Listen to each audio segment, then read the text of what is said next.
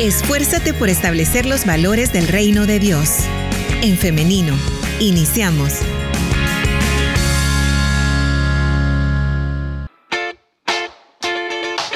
Transmitiendo para El Salvador y para el mundo entero. Saludos hasta donde usted se encuentra y bienvenida, bienvenido si es que recién nos sintoniza y lo hace a través de En Femenino SV, nuestra plataforma en Facebook, en donde estamos transmitiendo esta entrevista. Tenemos listo al invitado para esta mañana, el pastor Gerardo Campos, a quien le damos la bienvenida. Adelante, pastor, ¿cómo está? Muchas gracias, hermana Liz. Eh, bastante bien, gracias a Dios. Iniciando esta nueva semana. Bueno, y desde ayer este nuevo mes, casi se acaba el año, ¿verdad? Increíble, eso lo estábamos comentando con nuestra audiencia hace algunos minutos. Increíble cómo está pasando el tiempo. Sí.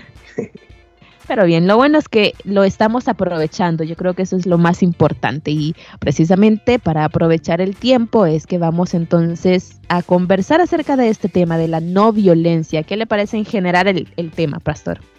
Es muy importante como la temática que abordan siempre en femenino. Son temas seleccionados por su pertinencia, es decir, la importancia que en lo cotidiano eh, cobran estos temas, la no violencia. Bien. Entonces, vamos a, a conocer ahora a qué hace referencia el término de la no violencia.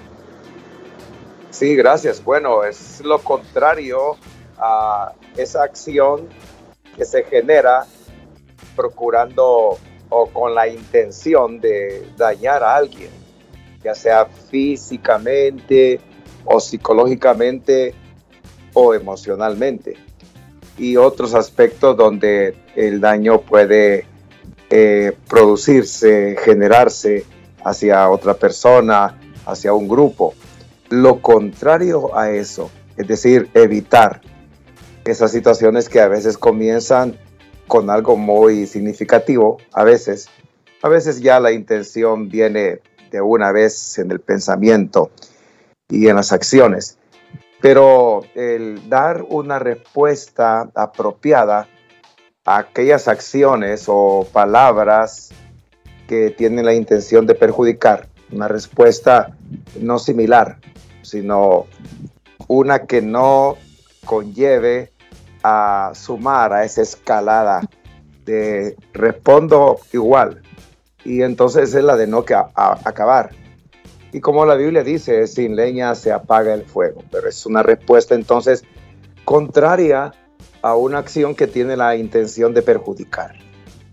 Y contraria a la naturaleza humana, que la primera respuesta es responder así como nos han ofendido o si es posible, muchísimo peor, ¿no? Sí, e, es parte de esa naturaleza pecaminosa, porque Dios no nos creó así. Más bien hay un eh, mecanismo de defensa que nos lleva a la preservación de la vida, pero es una reacción, un mecanismo de defensa que se activa en ese instinto de preservar la vida que eh, podría llevar acciones eh, o palabras fuertes, más son acciones, pero es con la intención de la preservación de la integridad física.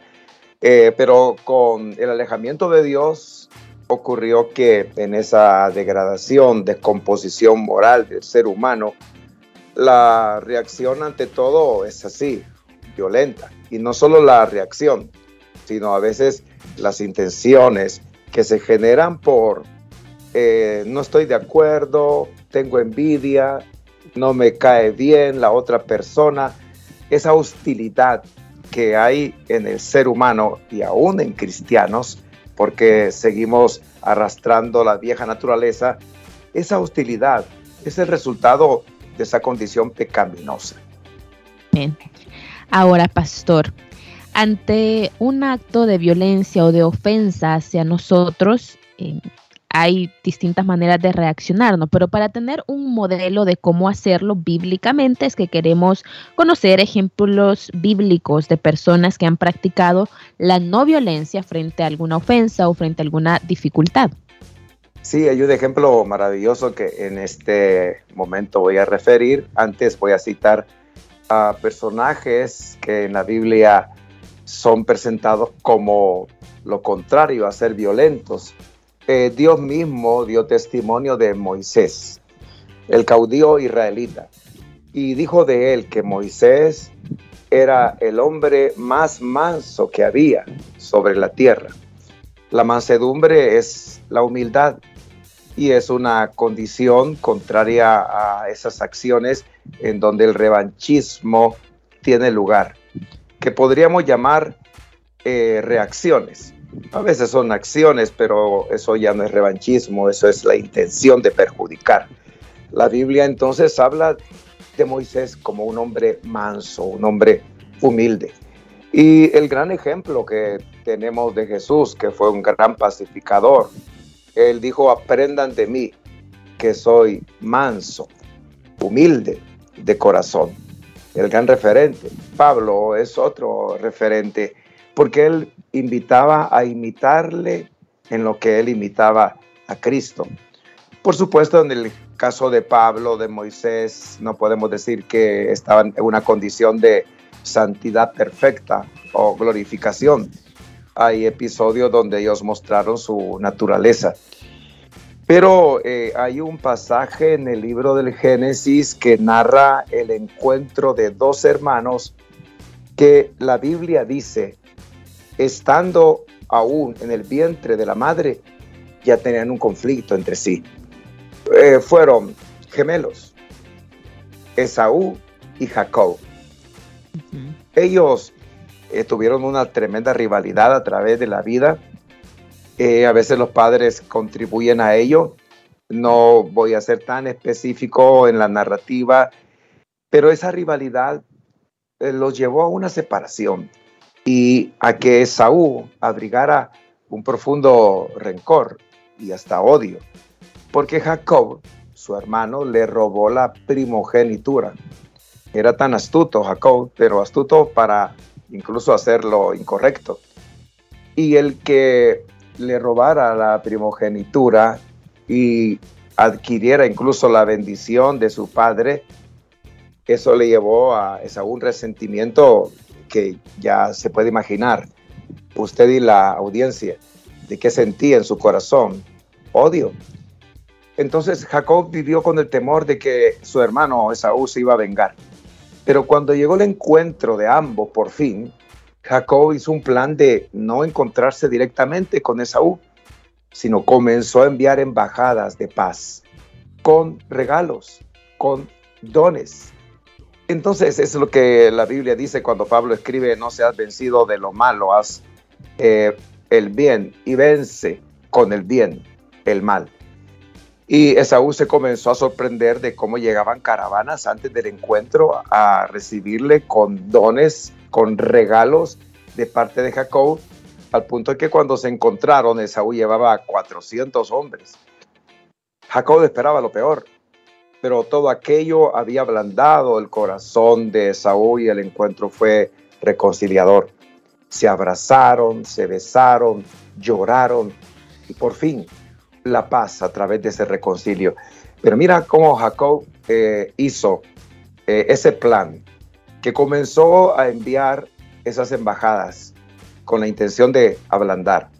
Entonces yo creo que a veces en lugar de tener respuestas o actitudes que escalan una situación que no está bien y que surge el conflicto de la violencia como una chispa que enciende una llama grande y da fuego a un bosque, dice Santiago en su epístola.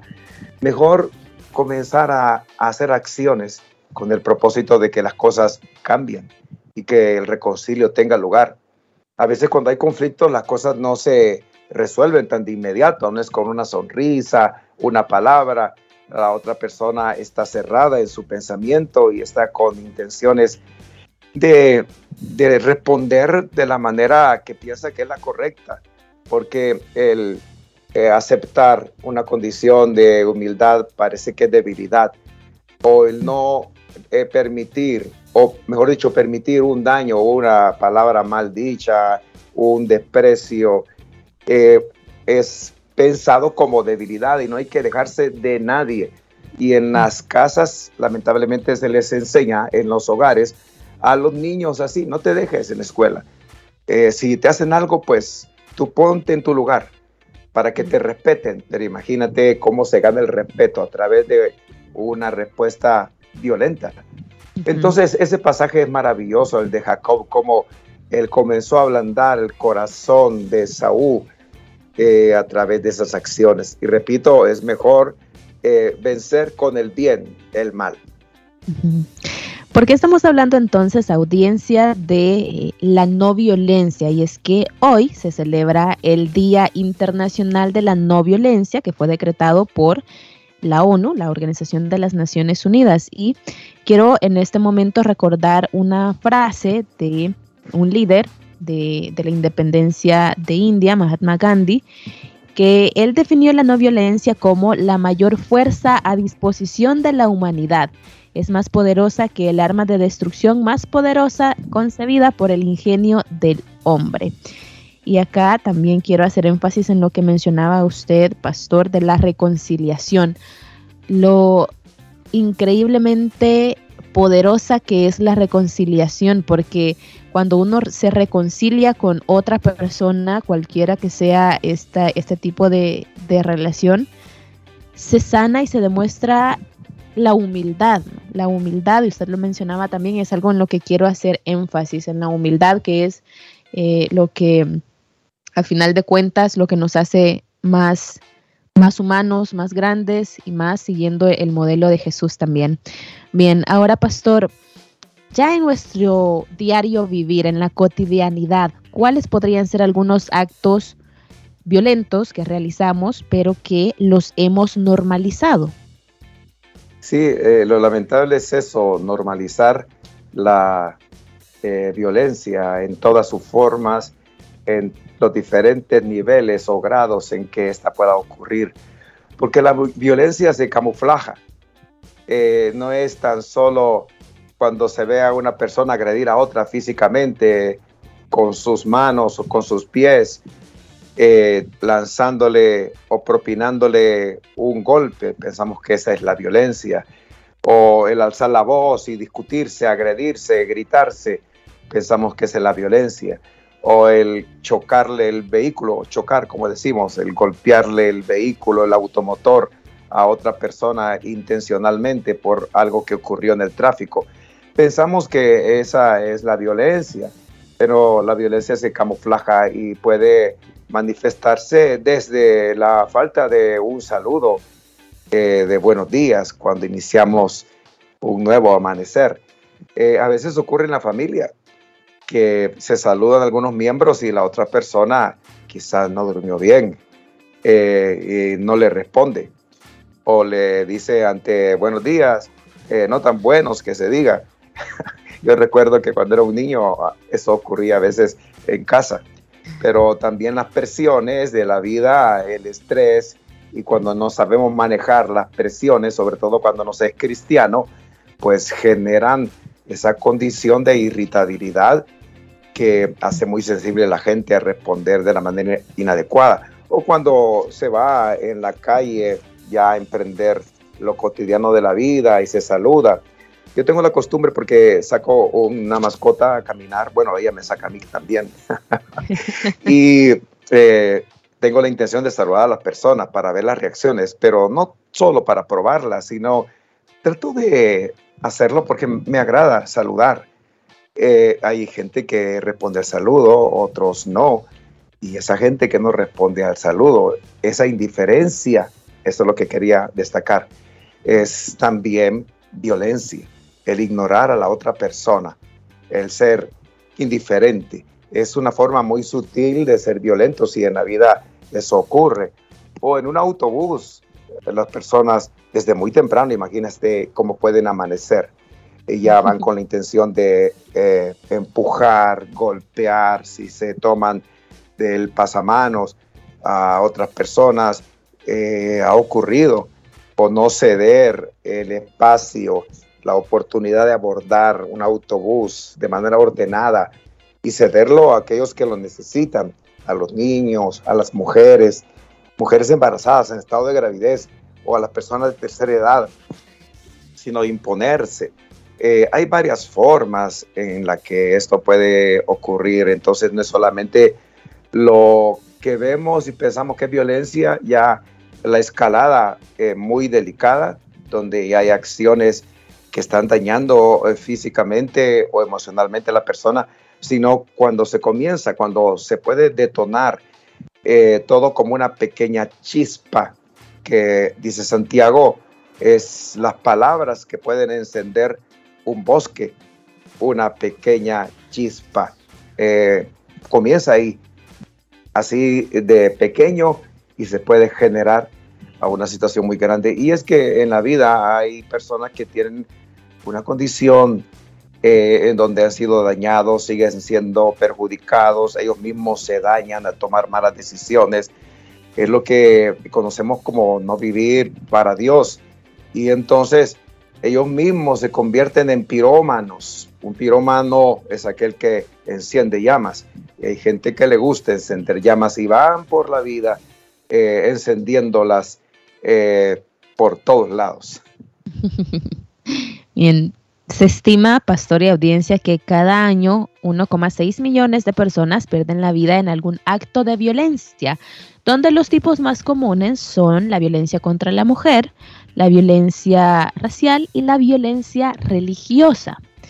¿Por qué menciono entonces ahora la violencia religiosa? Y es que yo creo que esta es una de las violencias que son más sutiles y son las que más cuesta identificar. Por eso es que hacemos la siguiente pregunta, pastor. ¿Hay violencia dentro de las iglesias? ¿Cómo la identificamos y cómo la denunciamos? Ah, muy importante pregunta, porque a veces pensamos que en las iglesias están todos los santos revoloteando sus alas y exhibiendo sus aureolas, pero no es así, somos seres que aún poseemos esa naturaleza pecaminosa y nos confiamos, pensamos que por el hecho de ya ser miembro de una iglesia, después de haber recibido a Cristo y haber nacido de nuevo, eso no garantiza que vamos a tener una conducta adecuada eh, propia de un cristiano. Más bien el cuidado debe ser ir en el rumbo de la santificación progresiva. Pero a veces nos descuidamos de la santificación progresiva y nos quedamos con la santificación posicional, la cual es otorgada por el sacrificio de Cristo. Pero sí, eh, es lamentable esa cifra que tú mencionas de personas que eh, son eh, asesinadas o pierden la vida a causa de diferentes tipos de violencia como las que tú has mencionado, la de género, la cultural que tiene que ver con lo religioso también, eh, es muy lamentable. Eh, pero la pregunta puntual en las iglesias, la violencia religiosa. Bueno, antes de enfocarnos en el ámbito cristiano evangélico, en donde hay violencia y uno no se imagina a qué nivel y a qué grado de violencia. Eh, la violencia religiosa también tiene que ver con ese rechazo a aquellos que creen de otra manera, aquellos que tienen una religión distinta a la nuestra.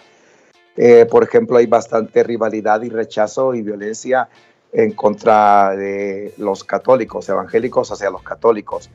Más es así.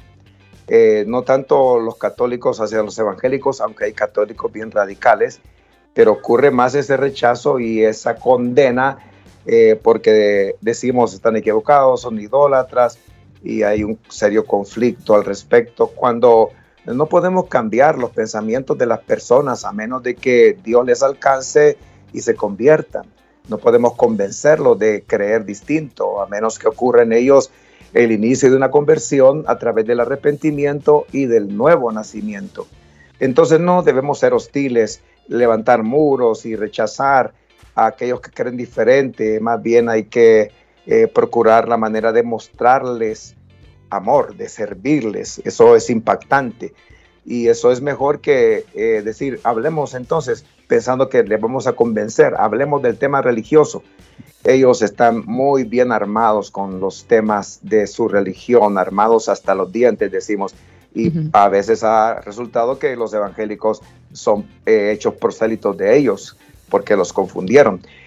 Pero eh, en el ámbito evangélico sí hay violencia. Yo estaba escuchando, eh, voy a contar esto porque es real y del dominio de algún sector, de cómo después de unas reuniones que tuvieron eh, unas personas, un pastor, supervisores, salieron al espacio público a discutirse.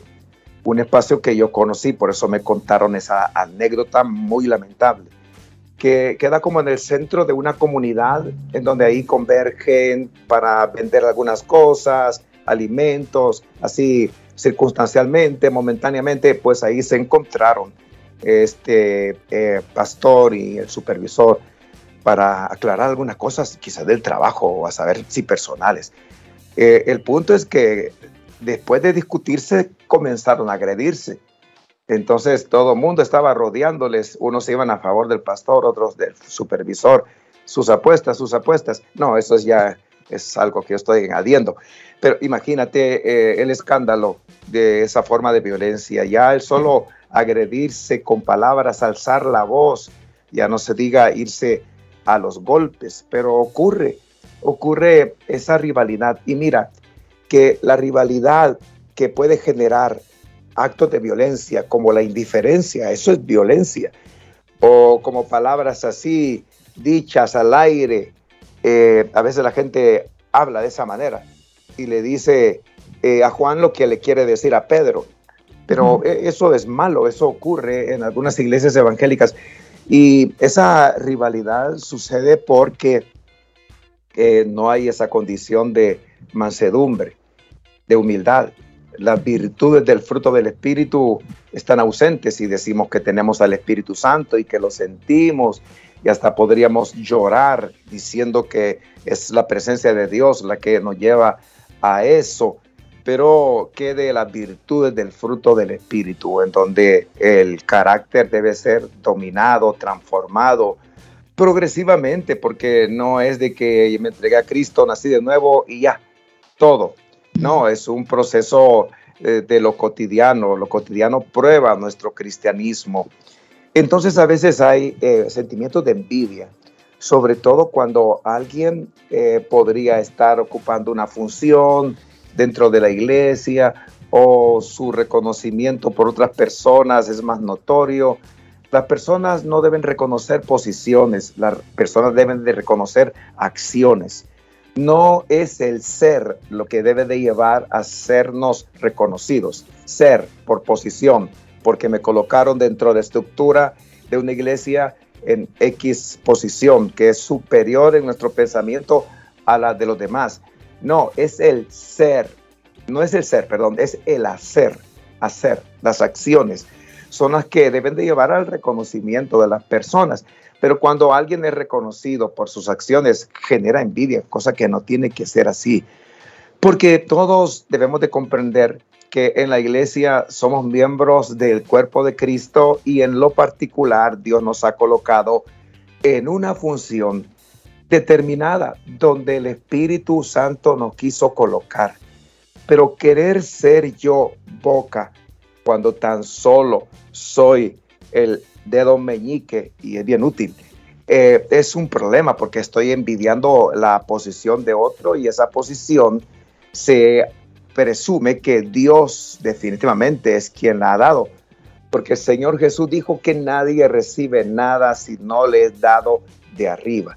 Pero no comprendemos la soberanía de Dios, sus propósitos, y siempre estamos viendo, como se decía, que la grama del vecino es más verde que la nuestra, pero ¿por qué no cuidamos de la nuestra para que reverdezca también?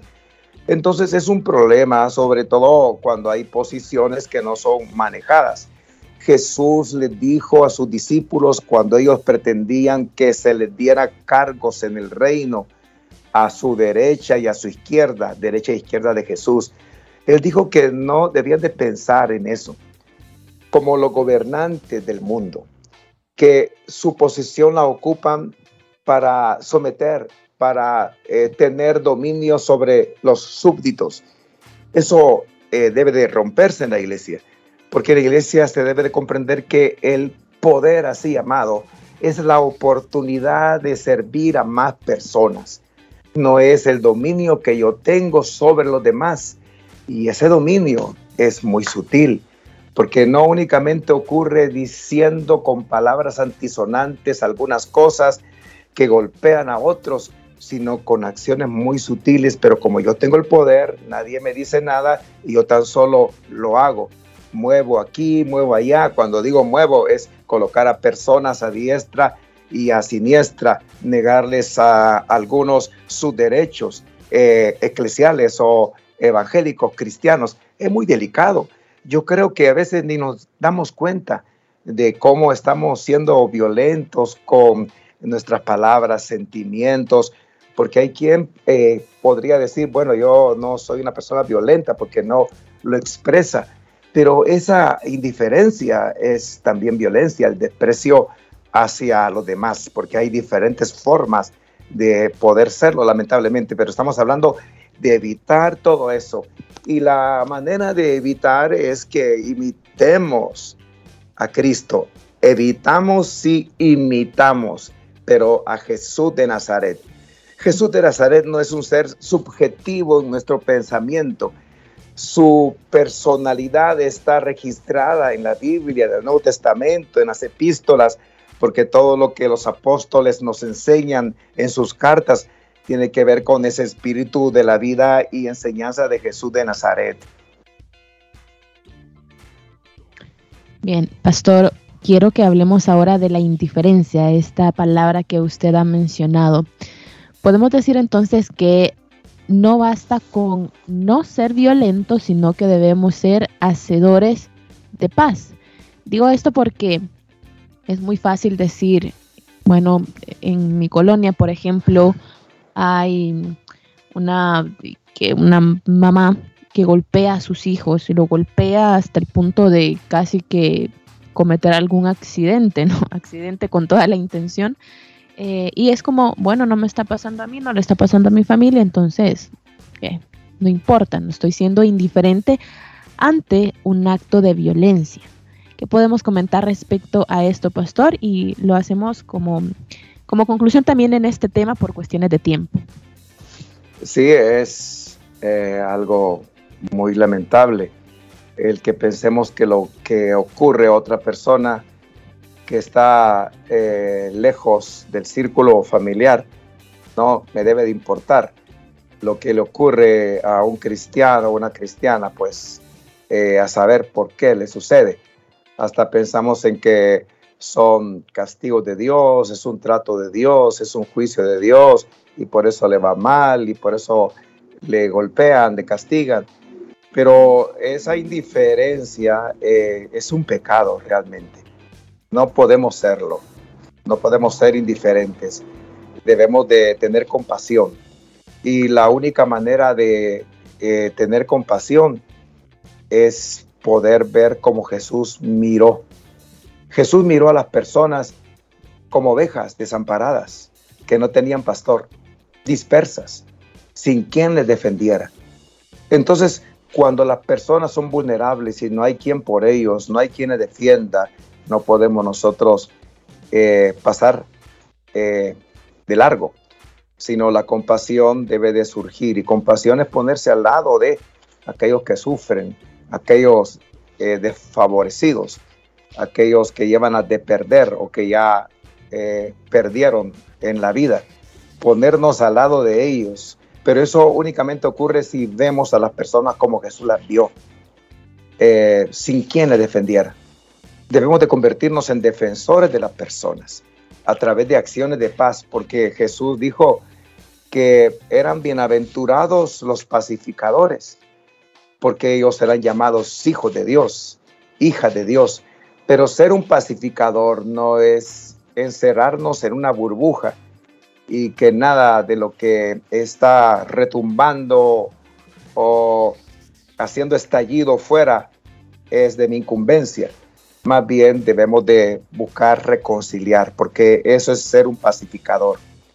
Buscar la reconciliación entre las personas y para buscar la reconciliación entre las personas tenemos que estar reconciliados con Dios primero y con nosotros mismos, segundo, y no ser indiferentes, sino intervenir a favor de aquellos que están así como ovejas que no tienen quien por ellos. Esa es la misión de la iglesia. La misión de la iglesia no es yo estoy bien y voy por este mundo a mi encuentro con el Señor, pero ¿qué estamos haciendo a favor de aquellos que nos rodean? No tenemos que irlos a buscar a alguna etnia tan lejana en otra latitud geográfica.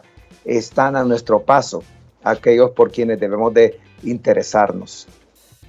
Claro. Hay que entonces abrir nuestros ojos, ver alrededor y ver que puede ser incluso dentro de nuestro mismo hogar, que hay alguien que, necesita que se le dé una palabra, alguien que necesita que se le acompañe, una persona que necesita conocer de esa humildad que hemos estado comentando hoy en el programa. Bien, pastor y audiencia, es así como llegamos al final de esta entrevista. Hemos hablado acerca de este tema de la no violencia en el marco del Día Mundial de la No Violencia. Pastor, antes de despedirnos, ¿hay algún número de contacto o correo por medio del cual puedan contactarle a usted y tener alguna consejería? Bueno, sí, estoy a la orden, trato de estarlo. Eh, bueno, si es en el país, pues en horas en donde no me timbre el teléfono en la madrugada. Pero con gusto, es el 7852 7329, es mi número de WhatsApp y estoy a la orden. Eh, no todo se puede atender a través de eh, las redes sociales, pero puede ser un inicio.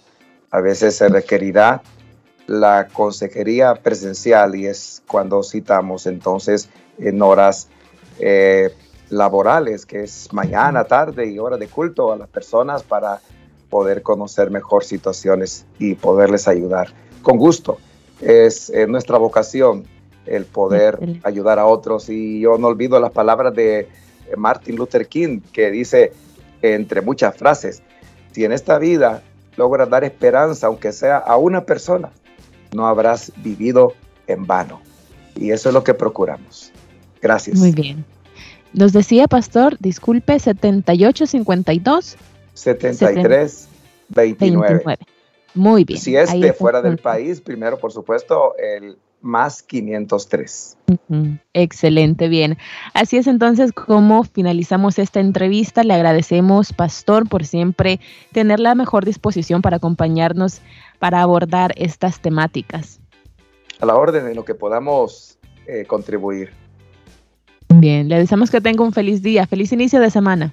Igualmente, gracias. Bien, ahora agradezco también a nuestra audiencia, a quienes nos escuchan en el interior del país, a quienes están en el extranjero, a quienes nos han estado escribiendo a nuestro WhatsApp. Muchísimas gracias por esa fiel sintonía. Ahora quiero hacerle una invitación y esta es para el día de mañana, si así Dios lo permite. Iniciamos en femenino a las 9.30 de la mañana a través del 100.5 FM, a través de elim.org.sv en internet. Y también estamos compartiendo contenido en el femenino SV, en donde por cierto está, eh, va a quedar guardado este en vivo, así que si usted desea escuchar nuevamente esta entrevista, puede hacerlo ahí buscando este eh, video que quedará guardado en el Femenino SV, nuestra fanpage en Facebook. Nos quedamos hasta acá, pero nos vemos y nos escuchamos hasta mañana. Que tengan un feliz día. La respuesta más rápida es la acción. En femenino. Hasta la próxima.